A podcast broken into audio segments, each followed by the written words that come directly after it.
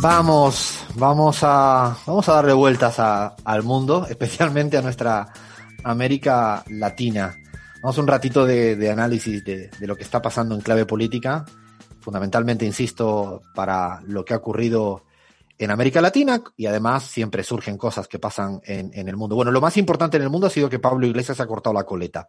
Lo digo para empezar, pues el tema, ¿no? Está la discusión política en Ecuador, las elecciones en Chile, la visita de, Alberto Fernández por media Europa, eh, Bolivia con la llegada de vacunas, pero sobre todo Colombia, que bueno, están habiendo muertes porque de vez en cuando el gobierno dispara a alguien y mata, o el gobierno de Israel, que le ha dado por matar a toda la población palestina hasta llegar a los niveles más extremos.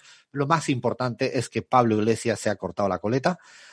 Bueno, es lo que ocurre. Estas cosas son así, así es este mundo, mundo, mundo mundial en el que vivimos eh, y nos tenemos que casi reír por no, por no llorar. Yo quisiera empezar, de hecho, eh, por, ah, por Pablo Iglesias. Quiero empezar, pero porque eh, es una de las mejores demostraciones de qué se puede decir en un medio de comunicación y hacerse realidad. Literal, hasta mi madre me ha preguntado, pero hijo mío, ¿Pablo Iglesias está en Perú? Y le digo, que yo sepa, no, que yo sepa, no está en Perú. Pues parece que eh, así ha sido, se ha ido generando un run run, no es un run run, es que un imbécil ha dicho que Pablo Iglesias estaba en Perú y otro imbécil lo ha repetido. Y luego ha habido otro imbécil que lo ha repetido.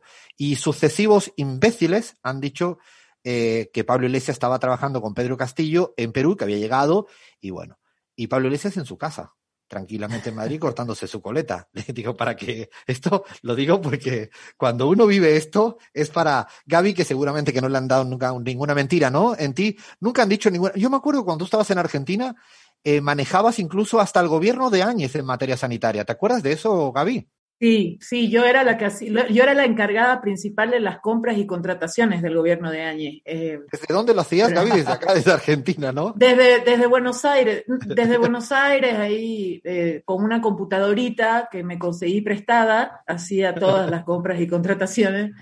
Eh, así que bueno, y, y algunas otras mentiritas. Me casé en, en el exilio, ¿no? Eh, tuve, tuve una guagua en el exilio. Sí, yo la conocí, Gaby. Me acuerdo que estábamos en una comunión juntas, cumplió nueve años acá. Qué, cosa- qué cosas que, que se logran llegar a, a inventar los medios y lo peor es que hace daño, acaba haciendo daño, literalmente. Tienes por ahí, no sé, eh, creo que Cris tiene por ahí algún titular de estos que se hicieron eco realmente de la cuestión. Lo digo eh, con tono un poco de, de broma porque me lo prefiero, nos lo vamos a tomar así, ¿no? Porque si no, vamos a pasar dos horas con muy mala onda y no se trata. ¿Cuál es el titular de los medios, porfa? Eh, hay un par de titulares, creo, ¿no? De respecto a este, a este tema de, Pablo Iglesias y el desembarco en el Perú. Efectivamente, Alfredo, tenemos, Cris, lo tenemos, tenemos algunos titulares porque la verdad es que son muchos, ¿no? Pablo Iglesias ha sido la sensación, no solo porque ha estado en Perú, supuestamente. Lo más patético, Alfredo, es que la imbecilidad parece que se contagia, ¿no? Hubo muchos también peruanos que fueron a protestar en Perú en contra de la llegada de Pablo Iglesias, que nunca, nunca asomó por Perú. ¿no? ¿Te imaginas una protesta en contra de algo que no ha ocurrido? Esta debe estar buenísimo, ¿no? Se vaya Pablo Iglesias en un lugar donde no está.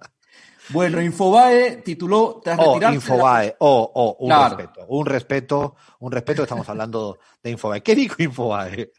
Bueno, que tras retirarse de la política española, Pablo Iglesias, ni corto ni perezoso, podría viajar a Perú a apoyar a Pedro Castillo. Por lo menos lo pone en condicional. Pero empieza Las. Américas, Pe- Perdona, perdona, Abraham. Pero fíjate cómo empieza. Podría, ¿no? Es como cuando con los juristas Claro. dice presunto culpable y lo dicen 300 mil millones de veces, que al final ya se hizo el juicio mediático, ¿no, Lean? La fiesta del condicional. Es la fiesta del condicional.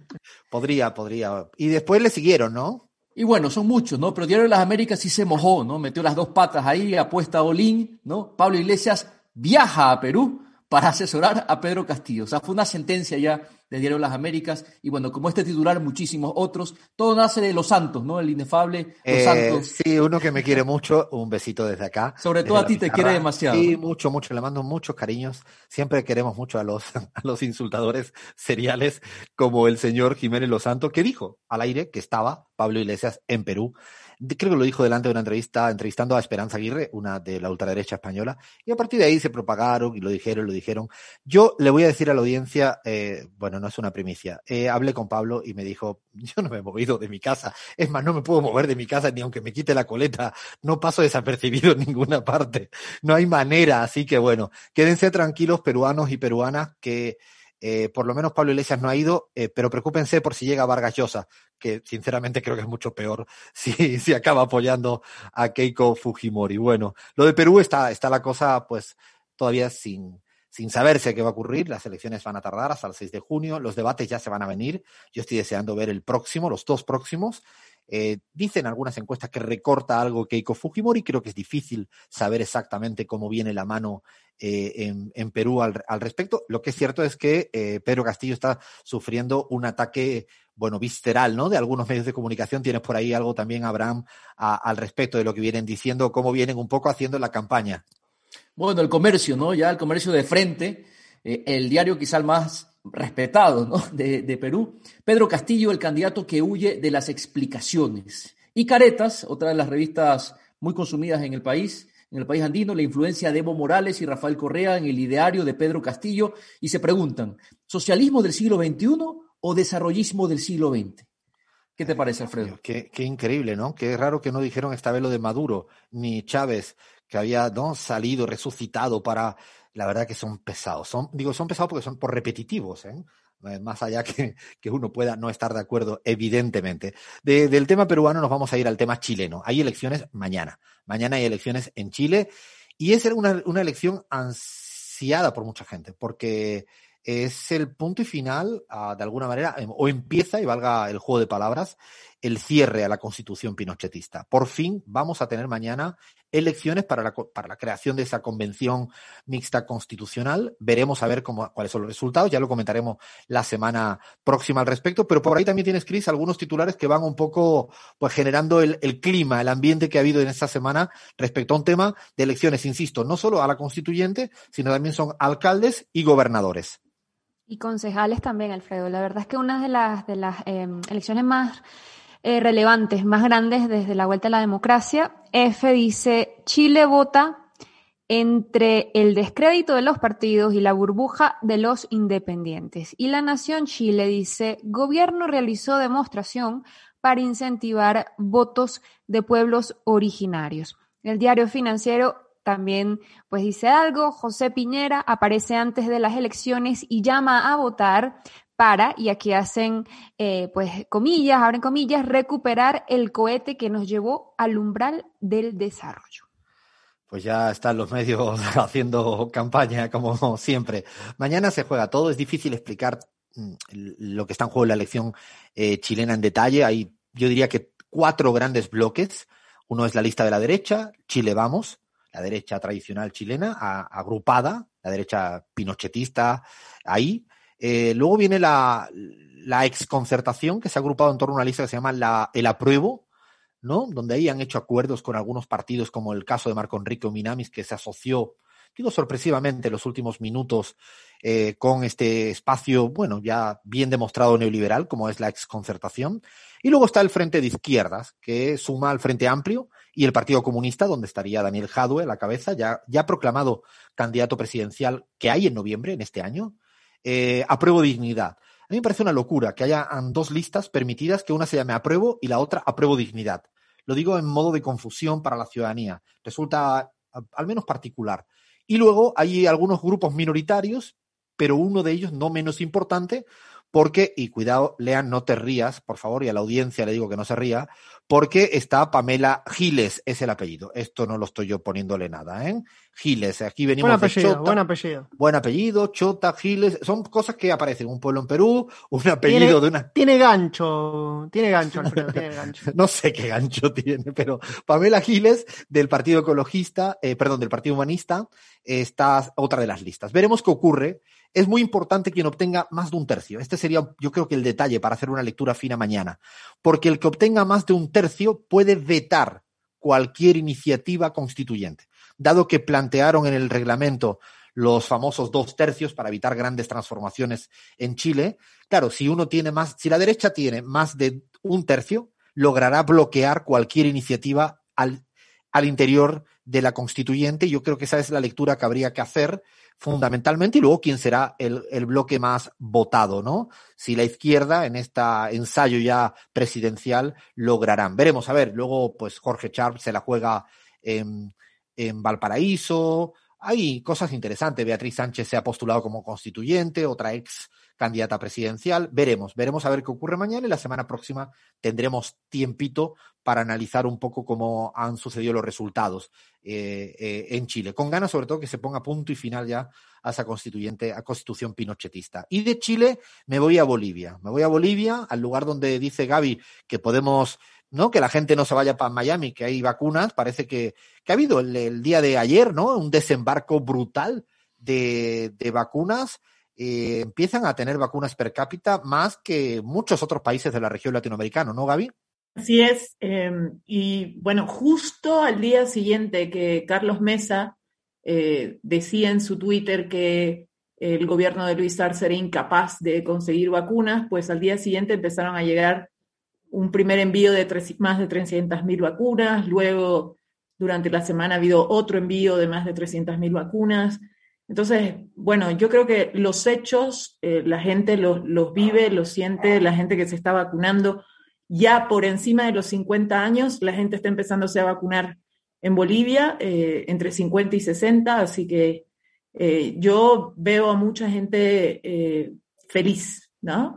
Que solo se tiene que tomar un taxi, no tiene que ir al aeropuerto ni viajar hasta Miami para, para poder vacunarse en Bolivia es una, una alegría, ¿no? Que mm, un país como Bolivia, más chiquito en términos geográficos, ¿no? Más humilde en términos de renta per cápita si lo comparamos con otros, esté hoy en día a la cabeza de la consecución de la vacuna. Y yo recuerdo cuando Luis Arce, antes de ser presidente, ya se empezó a mover de una manera deliberada, porque era su objetivo, su objetivo prioritario. Y precisamente yo creo que es interesante, acabamos de terminar una encuesta en CELAC para Bolivia, todo el país, urbano, rural, los nueve departamentos, y es plantear cómo Luis Arce sigue teniendo una imagen positiva muy alta. Tiene una credibilidad altísima de 52%, una imagen positiva de 49%. Eh, ¿Significa esto? Lo siento, neoliberalismo eh, vivo de América Latina, que los tres presidentes que tienen una imagen positiva más alta en la región son AMLO en México, Alberto Fernández en la Argentina y Luis Arce en Bolivia. Muy lejos queda Lenín Moreno, muy lejos queda Piñera, muy lejos queda Sagasti eh, muy lejos queda Iván Duque.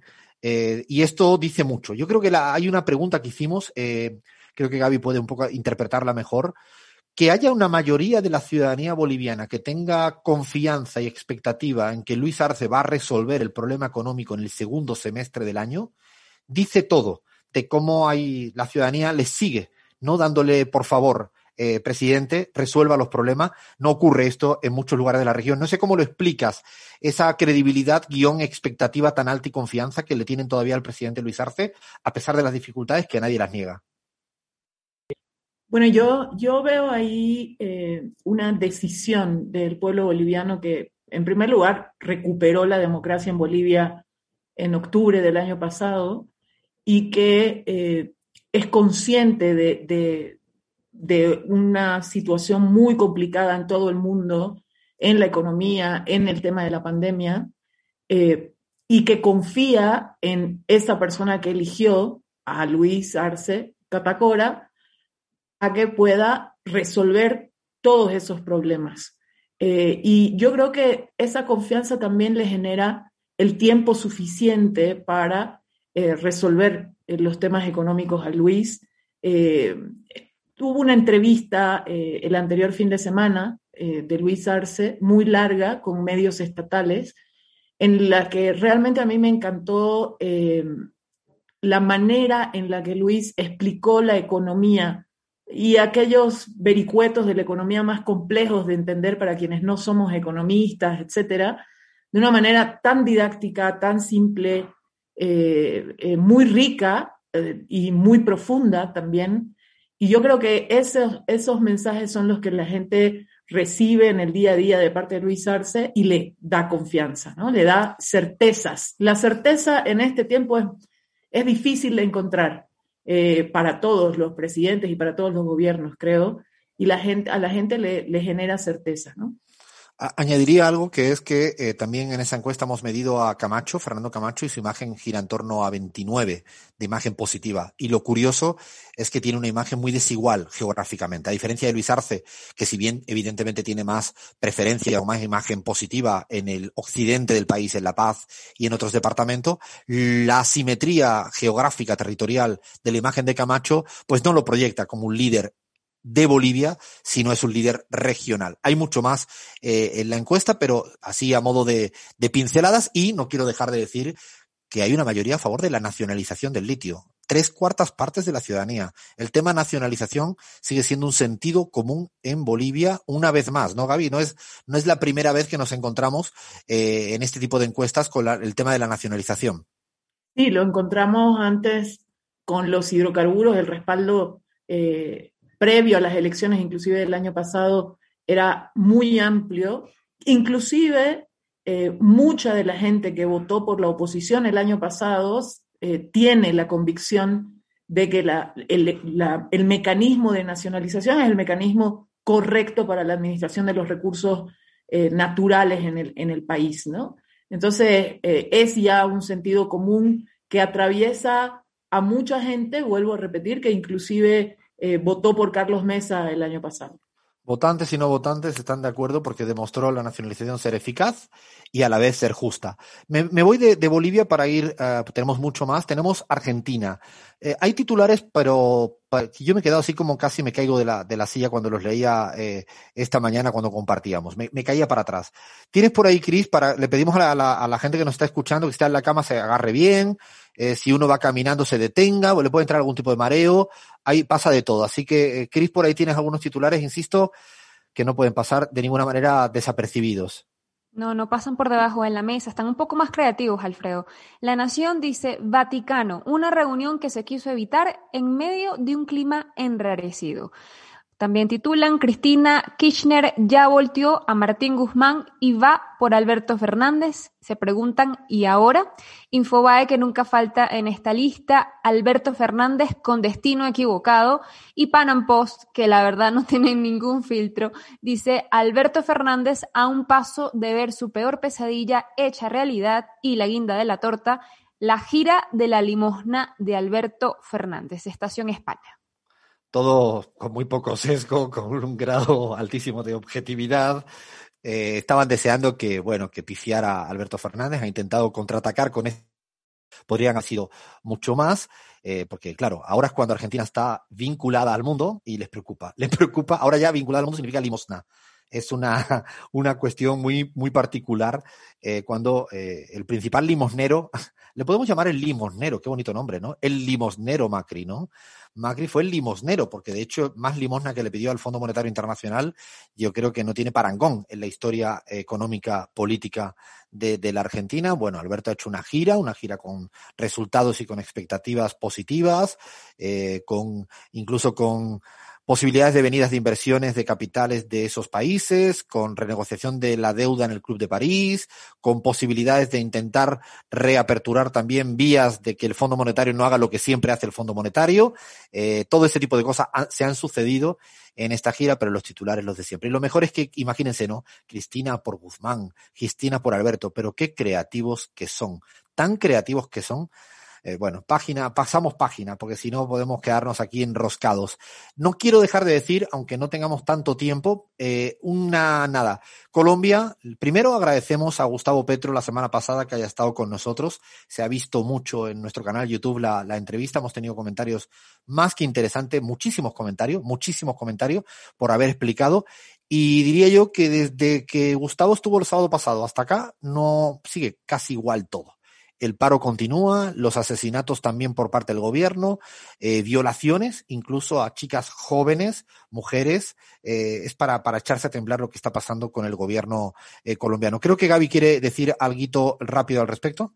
No, nada, yo también percibí una, una, gran recepción de la entrevista con Petro y la disfrutamos muchísimo, mucha gente, porque además nos explicó cosas que, por supuesto, desde el afuera, eh, también se ven diferentes. Lo que sí me encanta de ver es que el mundo entero eh, se pronuncia eh, por Colombia y creo que es una de las herramientas más fuertes que tiene el pueblo colombiano hasta ahora, a pesar de los bloqueos en Internet, a pesar de todas esas barbaridades que se hacen, el mundo entero sigue mirando Colombia y sigue empujando hacia, hacia encontrar una salida que no sea asesinar a la gente. Seguiremos, seguiremos pendientes sí o sí a Colombia. Bueno, y para colmo, y para ponerle el punto de cierre a este análisis de política internacional, nos falta Ecuador, que no sé cómo carajo lo vamos a explicar a, toda la, ciudadanía latinoamericana. Estamos hablando de la conformación de la asamblea, o mejor dicho, de quién va a presidir, a hacer la, la, la vicepresidencia, lo que llaman allá la comisión técnica, que es una, se llama CAL, Comisión de Asamblea Legislativa, ¿no?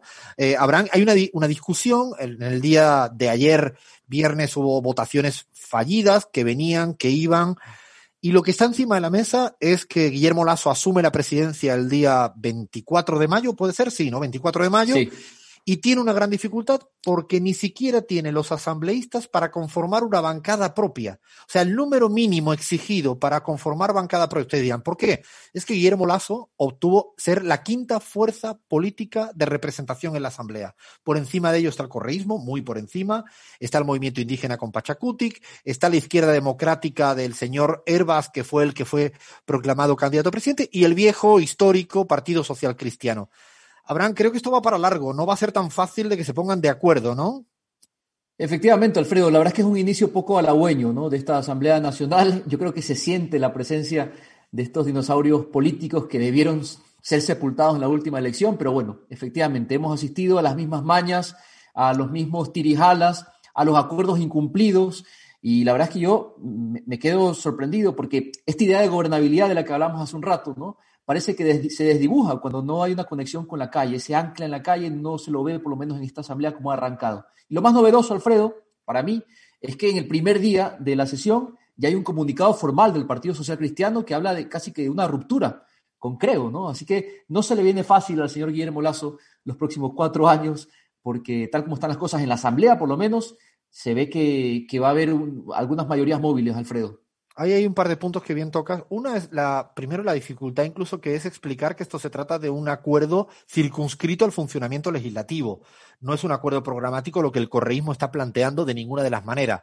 Ahora bien, también es cierto que eso daría la presidencia a, a un adversario político y ahí es donde está toda la dificultad. Y el otro punto que bien señalas, eh, que es que eh, Lazo ha incumplido hasta el acuerdo con sus propios socios, que es con la derecha del Partido Social Cristiano. Ha incumplido, ha habido votación fallido en el primer intento, no queremos marear con nombres y apellidos porque es casi imposible de entender, pero oh, bueno, yo siempre digo esto, Abraham, que es que las asambleas y los parlamentos no están preparados para el multipartidismo.